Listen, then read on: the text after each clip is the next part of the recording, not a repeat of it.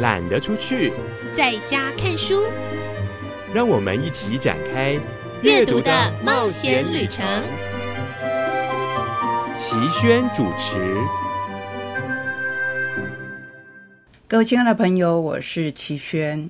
天气越来越凉，甚至慢慢的，我想我们会进入难得的冬天。当今的极端气候，在台湾夏季俨然成为季节之王，冬天变得短了，那更不用说本来感觉舒服的春秋两季，不用心去体会的话，可能稍纵即逝。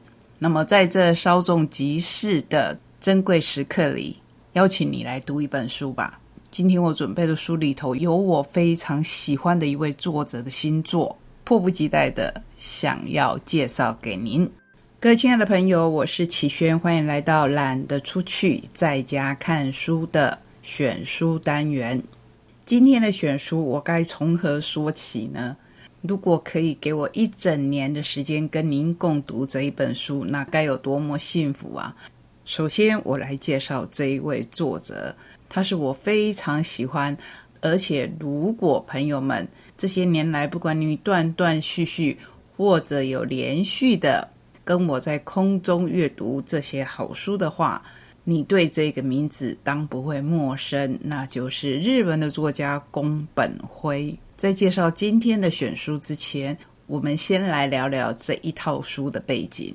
一九七七年，宫本辉以日本富山县为场景的小说《银川》荣获在日本非常重要的文学奖芥川赏殊荣。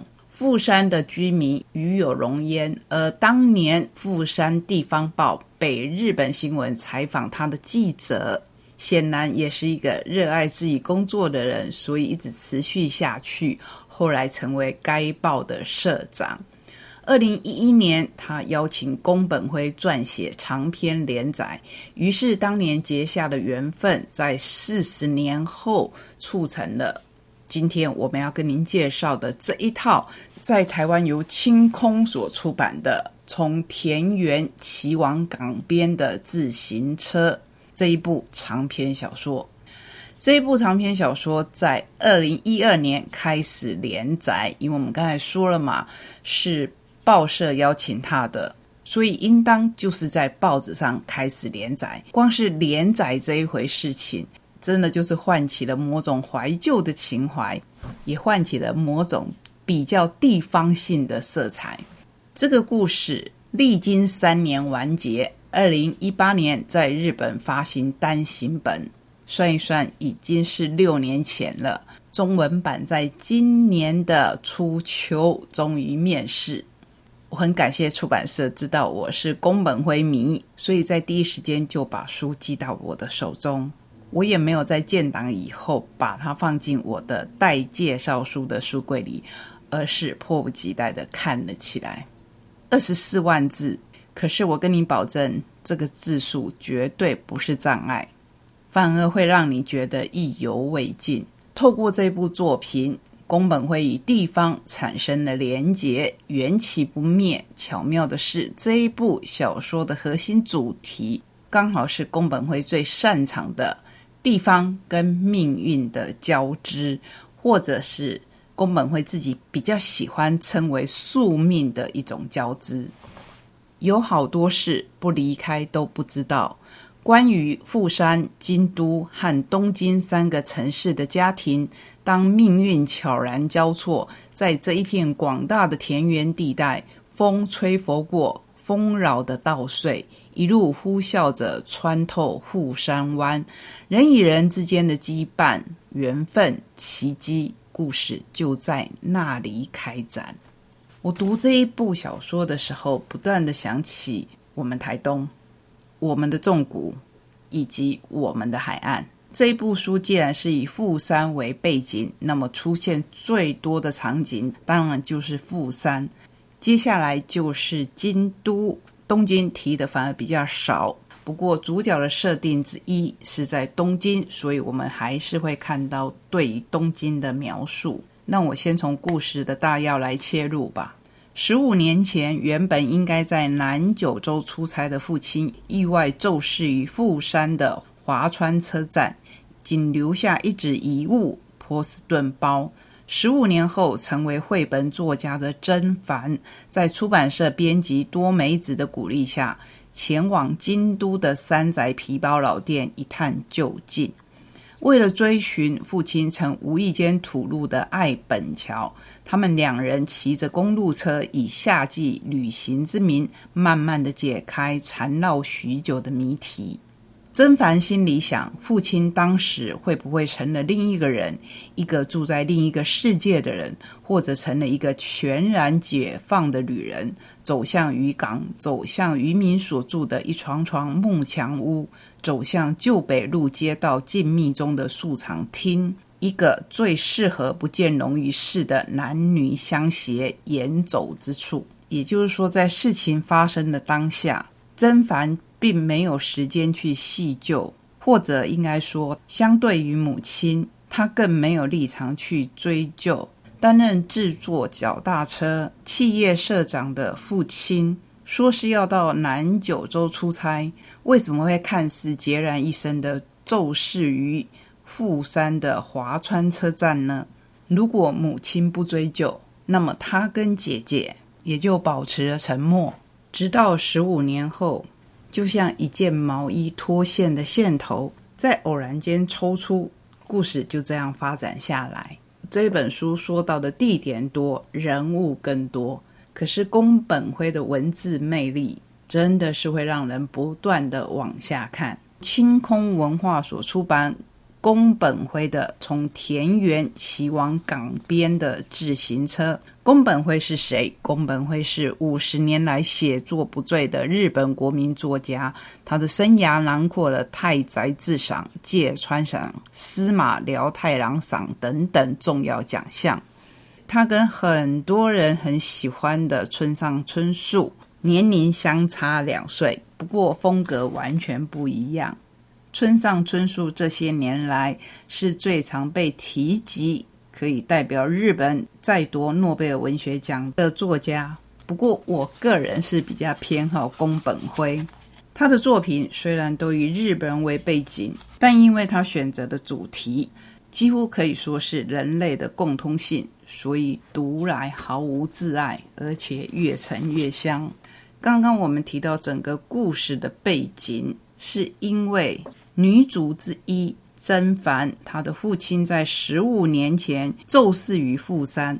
不过，叙事观点是从十五年后开始。富川这个地方当然是真实存在的，包括在小说中出现的乌丸浴池、桥端通，甚至是宫川町花街这些位于京都的所在，都是真实的地方。可是，主人翁出没的克拉拉出版社、山宅皮包店、小松酒吧等等，读者们就不用费心去想了，因为他们都是虚构的。尽管如此，宫本会对花间茶屋的描写最是深入内里、世故温润。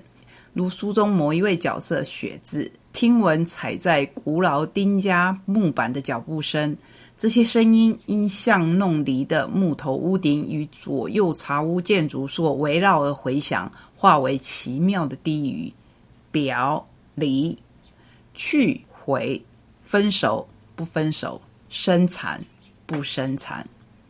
脚步声进化为言语，一开始让雪子觉得又烦又恶心。这绝非仅是取材旅行或填调得来。宫本辉将场景、地貌与人物结合的淋漓尽致，特别是女性角色。在书里面，我们会看到寻找父亲死亡之谜的绘本作家鹤川真帆，独自抚养私生子的企业家情妇夏目海部子。当不成东京女子，所以决定归返田园富山的斜田千春，以及茶屋老板娘雪子。当然还有居于关键性的角色，身为甄嬛编辑的多美子。多美子之前因为家庭因素的关系，曾经一边读大学一边当酒店公关。她在那时认识的一位客户，经历泡沫经济，东山再起。然后赫然发现他认识鹤川真帆的父亲，也因为如此，促成了他们到富山去骑脚踏车的经历，拉出了另一条主线。我们刚刚提到的难以适应东京生活而搬回故乡的上班族千春，跟着自小失户的表弟佑树，重新被富山的美丽风光所治愈。为了回报曾对自己照顾有加的川边部长一行人，他和佑树两人踏上最爱的单车路线。穿梭于夕阳下的田间道路，只为让他们能在最好的时光一睹他引以为傲的立山连峰，以那缤纷又闪闪发亮的冲击散水田，一辆被遗弃的自行车，一座红色拱形的爱本桥，一封五岁男孩的来信，一封名叫《温柔的家》的童书绘本，一名风情万种又神秘的艺妓。一间茶屋风格的酒吧，一群人在恬淡幽静的旧北路街道骑乘着、践行着，等待那一生只能遇上一次的恍如泛古星夜的满天星辉降临。我刚才提到人，还不是这一本书里面所有的人物，即便是出现不多的甄凡的母亲，我们可以想象，身为一家从祖父时代就创立的。脚踏车企业的千金与入赘的夫婿感情和谐，但是在他骤逝以后，却不得不担负起社长的重责大任，而且把他在短时间内透过辅助前三代社长的，用比较古老字眼来形容，或许可以称为大掌柜的协助之下。解决了丈夫本来在骤逝之前就已经要分手的外遇关系，而且这一位对象也觉得该分手了，该往自己的目标前进，却在连相爱都谈不上的对象骤逝之时，发现自己怀孕了。而怀孕这一件事情，这一位社长甚至是不知道的。那他要不要把孩子生下来呢？我觉得宫本辉自己说的非常好。四十年来，我所引以为豪的是，我努力在小说这一个虚构的世界里，展示了对人而言何为真正的幸福、持续努力的根源力量，以及超越烦恼与苦痛的内心。故事实在是太复杂、太精彩，我期待并且强力的推荐各位朋友自己找来看。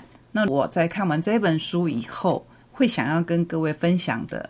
是里头雪子引了一位客人送给他的美国女诗人艾米丽·狄金森的诗作，短短的五句话：如果我能抚平一个人伤痛，或是减轻一次痛楚，或是帮助一只昏迷的知更鸟返回它的鸟巢，这一生便不算徒劳。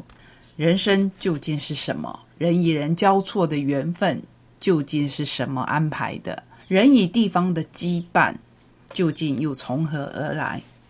在这本书中，或许没有给出任何的答案。或许我们看了这一套书，会各自有答案，也或许各自都没有答案。但是，这是一套相当好看的小说，是我今天绝对可以跟您保证的。希望将来还有其他的机会，在其他的场所不断的跟各位朋友分享这一套我很喜欢的小说。